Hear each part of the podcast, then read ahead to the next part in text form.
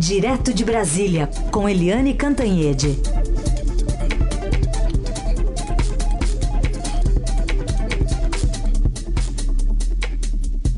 Oi, Eliane, bom dia. Bom dia, Heisen, Carolina, ouvintes. Oi, Eliane, bom dia.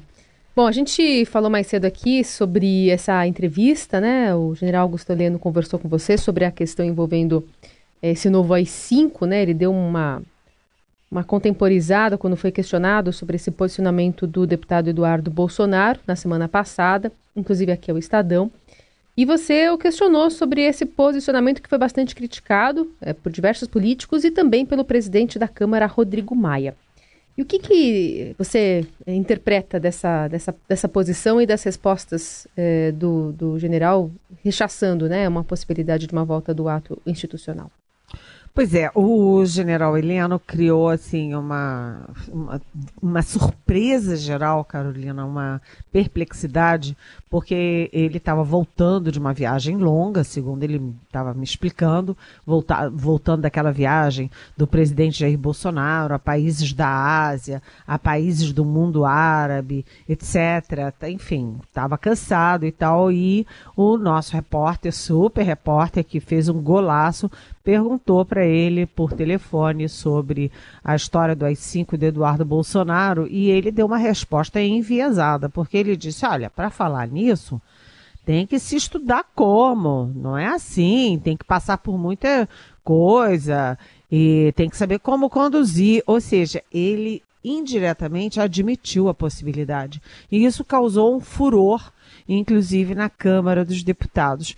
E aí, quando eu conversei com ele ontem, ele estava me explicando primeiro isso, que ele estava voltando de viagem, uma viagem longa, não estava muito por dentro do que estava acontecendo, e aí ele fez uma defesa enfática da democracia, da Constituição e das instituições.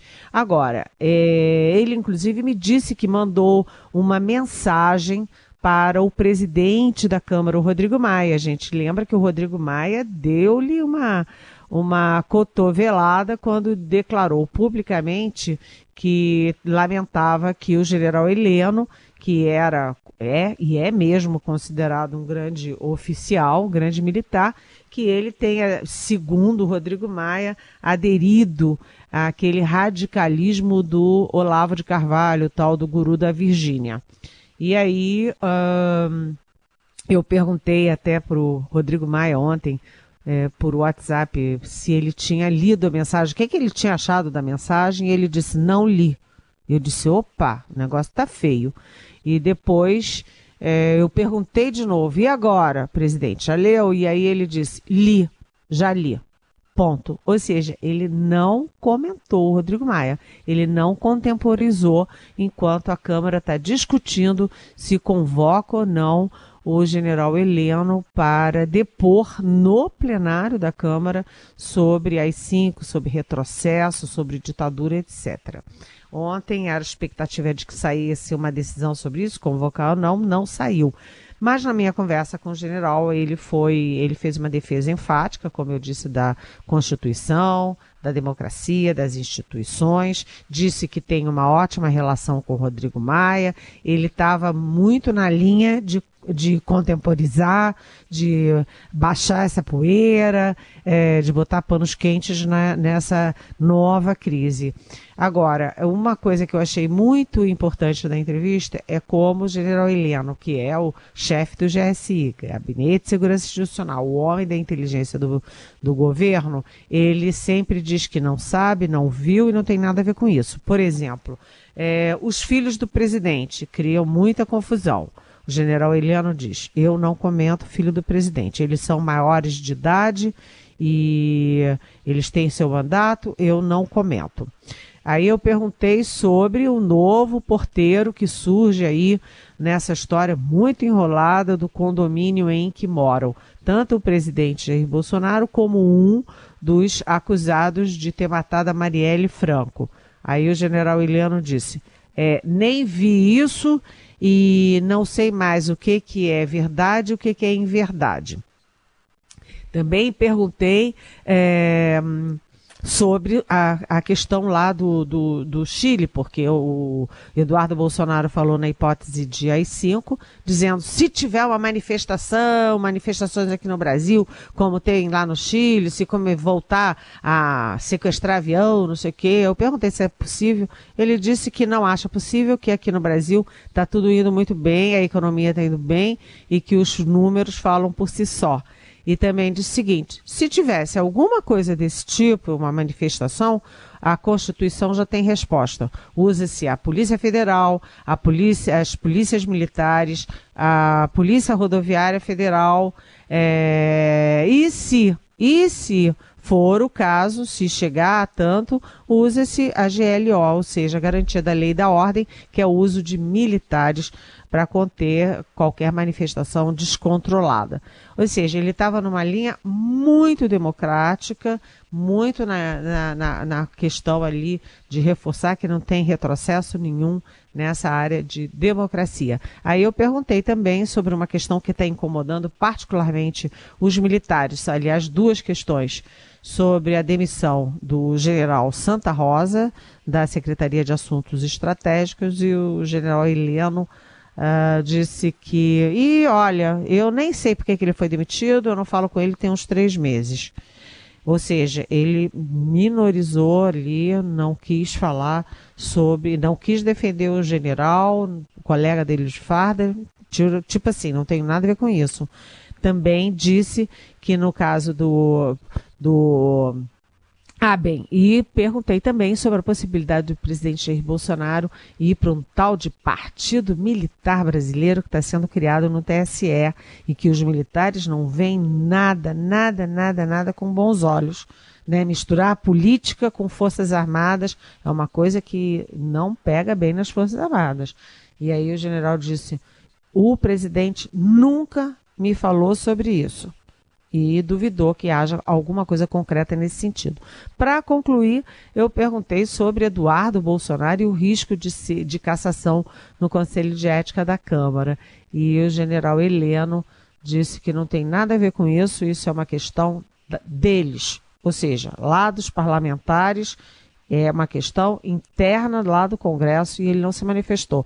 Ou seja, conclusão da entrevista, ele está muito cauteloso e não quer entrar em bola dividida. Carolina e Raíssa. É. Então, só quer dizer que se ele encontrar o Olavo de Carvalho na rua, ele vai ter dúvida, não vai saber quem é. É porque o, o Rodrigo Maia, quando disse que o, que o Augusto Heleno está seguindo aí, está aderindo ao, ao radicalismo, ele citou o Olavo de Carvalho, né? Ele qualificou o radicalismo, radicalismo do Olavo de Carvalho. Aí o general Heleno disse, olha, eu vi pouquíssimas vezes esse sujeito, né? Encontrei o senhor Olavo de Carvalho lá num jantar em Washington. Se eu cruzar com ele por aí, eu talvez nem reconheça Sim. ele. Ou seja, ele diz: Eu não tenho nada a ver. E é bom que ele diga isso mesmo, porque o, esse Olavo de Carvalho xinga os nossos generais aos palavrões nas redes sociais. Portanto, o Eliano não pode passar a mão na cabeça dele mesmo, não. É. Só uma coisinha sobre o silêncio dele né, em relação aos filhos. Às vezes o silêncio é um comentário, né, Helene? É, exatamente. Quando ele não, não tem nada a ver, não quero saber, isso é coisa deles lá, ele não fez nenhuma defesa. Se é, você então. olhar bem, a entrevista não tem nenhuma defesa à declaração do Eduardo Bolsonaro, a possibilidade da, da do, do, do, do, Conselho de Ética, as manifestações dos filhos. Ele não defendeu. Ele simplesmente diz que não tem nada a ver com isso. Diz muita coisa, porque a gente sabe que no meio militar há muito desconforto com esses excessos do filho do dos filhos do presidente, né? Porque é, peraí, filho é filho, mas filho não tem o direito de sair falando sobre a presidência da República como se fosse co-presidentes, né? Então há desconforto e o general Heleno, no seu, nas, nas suas negativas, ele de certa forma deixa transparecer isso. Você acertou em cheio, Heisen, mais uma vez. Muito bem. A gente continua com a Eliane Cantanhede, direto de Brasília. E também temos aqui a Adriana Fernandes, repórter do Estadão, para ajudar a gente a falar sobre esse pacotão econômico que teve a chancela, né, o prestígio, digamos assim, do presidente eh, Jair Bolsonaro e do ministro Paulo Guedes ontem, levando essas três PECs ao Congresso. Tudo bem, Adriana? Bom dia. Tudo bem, tudo bem, Carol. Bom, Adriana, ajuda a gente a explicar aqui para os nossos ouvintes. Claro, né? É um pacote muito hum. extenso, todo mundo está digerindo hum. ainda ele hoje. Mas quais é. pontos são mais importantes aqui para a gente prestar atenção nessa discussão que começa agora lá no Congresso pelo Senado?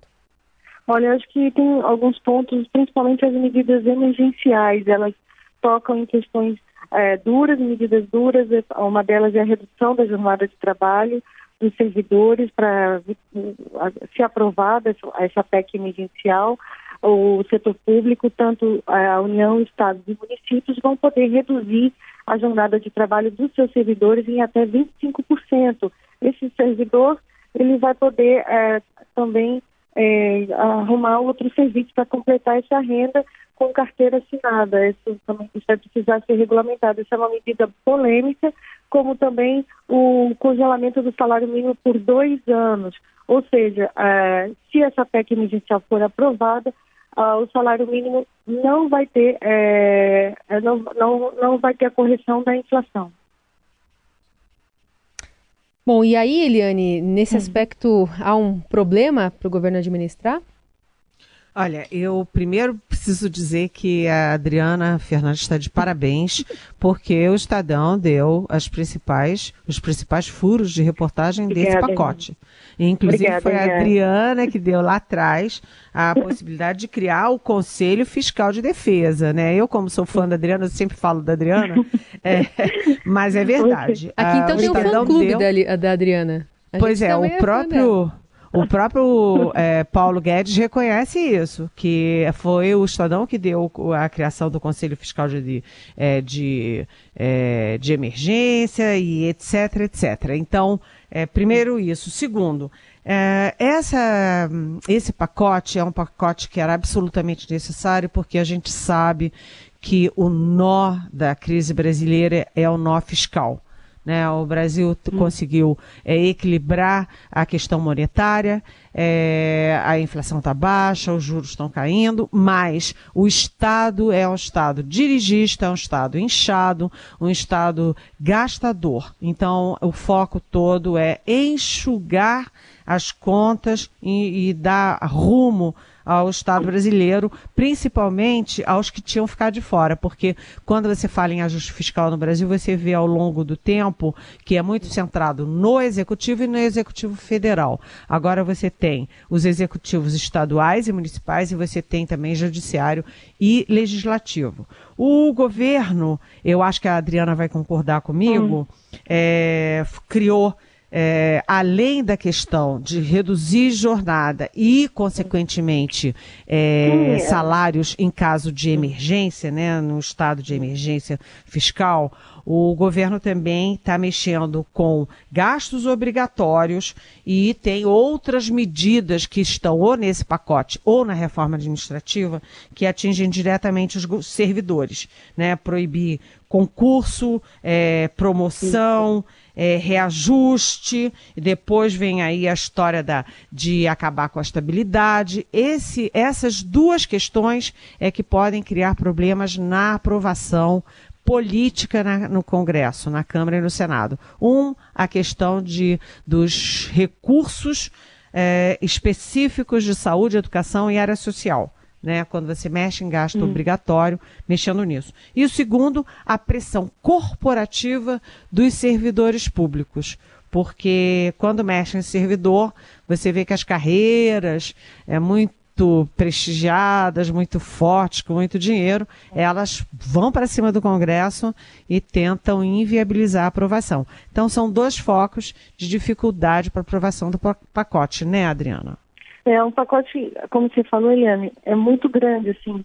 Ele tem, ele mexe em reformas estruturais, né, que para longo prazo, e também em, em, em, em, medidas curtas, de curtas, medidas duras.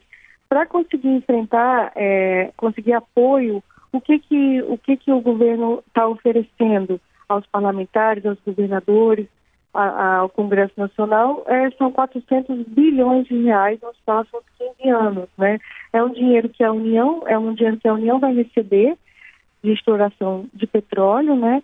E ela resolveu, ela para conseguir esse apoio, ela está oferecendo essa maior, maior parcela desse, desses recursos que seriam só da União. É, eu acho importante é, colocar, Eliana, que esse pacote ele é muito grande, então tem um risco é, dele ser muito desfigurado no Congresso. O Congresso que vai receber esse pacote é um Congresso diferente daquele que recebeu a reforma da Previdência. Não vai ser uma tramitação em que o Congresso é, vai só discutir as propostas que estão lá dentro, ele vai querer incluir outras alternativas para apontar as mesmas soluções. Então, a gente vai ver uma disputa maior dentro do Congresso para em torno da, das soluções. Mas o que eu acho importante é que essa reforma é, é estrutural é para que a gente não repita o que aconteceu nos últimos três anos, em que o Brasil, as contas não só do governo federal, dos estados e dos municípios estão quebradas. Então, a gente precisa dar uma solução de mais longo prazo, uma solução que a gente não viva essa situação em que tem estados aí comprometendo 90%, uhum. 80% das suas receitas com pagamento pessoal. Tem uma questão que eu não sei se vocês entendem assim. É, quando a gente viu a reforma da Previdência chegando lá ao Congresso, tinha algumas questões, especialmente sobre BPC, questões mais delicadas, que foram é, serviram como uma, uma forma do governo esticar um pouquinho a corda. Ah, eu, eu posso aceitar algum tipo de negociação desse lado, desde que a gente consiga aquele outro. Vocês também entendem que tem bodes nesse, nesse, nessa PEC, nessas três PECs aqui, nessas medidas, ah. nesse conjunto de medidas, é, justamente com esse, com esse intuito de, de ajudar na negociação de, alguns, de eu algumas entraves? Que, eu acho que um deles é o dos municípios, né? É, Porque né? é uma medida, acreditar que essa medida reduzir os municípios vai acontecer no ano eleitoral é, é. muito difícil, né? É muito difícil é, pensar nisso e, e, eu já vi alguns, alguns especialistas comentando que é, a solução que o governo apresentou, que é a municípios a, a, a, com menos de 5, 5 mil habitantes, não resolve lá na Amazônia, por exemplo, que é, um município com menos de 5 mil habitantes, ele não tem outros em, em volta hum. para, é, para se juntar, né? Então a gente vê um problema que é, trouxeram uma solução imediata com um indicador, esse vai ser um indicador de forte de, é, para, para ser adotada a medida, mas o Brasil é bem mais complexo do que isso. É. Agora, Adriana, ontem mesmo teve aí uma primeira, um primeiro impacto disso, né? O Congresso batendo na mesa, porque o Rodrigo Maia reclamou daquela é, sugestão de incluir, é, enfim, que mexia com saúde, educação, etc. E ontem mesmo já teve o primeiro ajuste, né? Sim, o Palácio do Planalto, ele, ele é, numa reunião de manhã, ele pediu é, pediu não, determinou que fosse retirado da proposta é, a, é uma, é uma, é uma, a despesas com ativos e inativos, né, é, passariam a ser contabilizadas com o cálculo do, do, dos mínimos que são aplicados em saúde e educação. A proposta chegou a ser enviada, né, com, contando isso, mas é, foi, foi limada pelo presidente Jair Bolsonaro. É, o Rodrigo Maia, ele também está chateado é, pelo fato de que a, na divisão das propostas a Câmara ficou com menos protagonismo, né? principalmente porque ele estava tocando a reforma tributária mais de forma mais acelerada e esse pacote ele trava, né? ele, ele não coloca a, a reforma tributária como uma, uma parte importante é, do processo, embora o Paulo Guedes tenha, tenha dito que que vai fazer a reforma, que a reforma faz parte desses capítulos desse plano Mais Brasil, a reforma tributária, ele não enviou a proposta e, e não, e não fará esse ano. Verdade. Só, só, colocar uma coisa aqui sobre as eleições ainda, Padriane. É, hum. No caso da reforma da Previdência, a gente ouviu falar na resistência dos governadores, agora o governo, hum. como você falou, está acenando com dinheiro, né? Acaba hum. o socorro, mas acena com dinheiro. Mas tem um tempo para isso, né? Porque a eleição, se não for no primeiro semestre do ano que vem, fica prejudicado, né? É, o, é, é uma estratégia aí é uma é difícil, né? Porque são medidas duras, mas os governadores, por outro lado, eles também precisam dessas medidas, né? Eles também precisam é, de um comando que facilite para eles a adoção nos seus estados de medidas como redução de jornada, é, concursos, fim das promoções, e ter uma, uma, uma, uma PEC com, é, dando esse comando, fica, fica mais fácil para eles lá no, nos estados, né? Tem estados em situação muito pior na questão da folha de pagamento pessoal do que a União. Uhum. Muito bem. Bom, a gente vai acompanhar de perto isso, até porque tem uma curiosidade. É, é, o, o, presidente nasceu em Glicério, né, no interior aqui de São Paulo. A hum. cidade tem 4.870 habitantes. e, e, um orçamento de 20 milhões, né? Então deve entrar é. nessa linha de corte aí, se for para frente esse, esse projeto, porque aí a, a é. cidade, né, Glicério vai ter que se juntar com Penápolis, que fica ali perto, e é a cidade onde, onde nasceu também o presidente Bolsonaro. Enfim. Boa lembrança, não... Vamos... a gente não tinha lembrado disso, né? Vamos... A própria é. cidade do presidente. Ele passou lá durante a campanha, né? E foi, uhum. recebeu o, o, voto ali, ficou bastante emocionado quando se, se viu ali na sua cidade natal. Enfim, a gente vai acompanhando também essas peculiaridades do Brasil, como a Adriana mencionou também na região amazônica. Pelos números não adianta ele mudar para lá e os três filhos, não, né? Não, é, não, vai, ainda não vai dar. Adriana Pegar Fernandes. os seguidores do Olavo de Carvalho Bom, no aí... Twitter e levar todo mundo para lá. Aí dá. Aí, aí dá. Aí, aí dá. Adriana Fernandes, obrigada pela participação Obrigada, hoje aqui, viu? Obrigada, Eliane, também. Eliane, a gente volta a se falar amanhã, ainda sobre esse assunto, possivelmente. Teremos muito assunto, inclusive sobre o resultado do leilão do pré-sal. Até amanhã. Tchau. Beijão para um vocês. Beijo.